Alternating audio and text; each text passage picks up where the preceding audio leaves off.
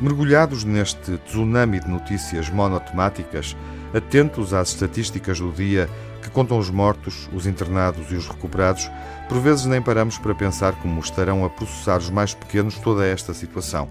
Mesmo com muitos países em desconfinamento progressivo, as crianças continuam muito centradas na vida em família, no espaço doméstico mas ainda assim não lhes escapa nada. Nem o que passa na televisão, nem o que descortinam no olhar dos adultos que os cercam. São testemunhas privilegiadas do que se passa no mundo e do que fizemos com ele, e por mais pequenos que sejam, percebem algo essencial, que não são responsáveis pelo que se está a passar. Poderiam simplesmente estar noutra, mas há miúdos que já nascem ativistas, ou porque têm familiares próximos que os estimulam, ou simplesmente porque algo indecifrável lhes despertou essa veia. É este o caso de Agostinho, 8 anos, um miúdo que foi citado pelo jornal La Voz de Cádiz. A notícia não explica os detalhes, por isso ignoramos como chegou um equipamento de mergulho ao Hospital Puerta del Mar de Cádiz.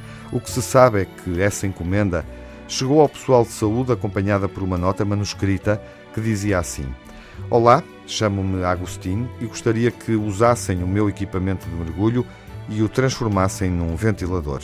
Muito obrigado.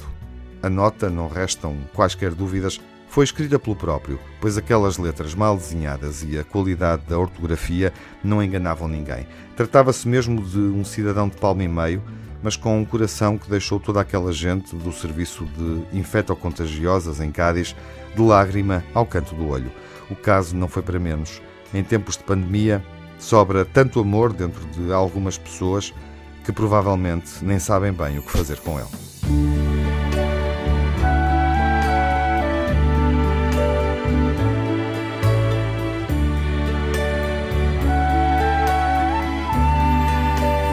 What Oh.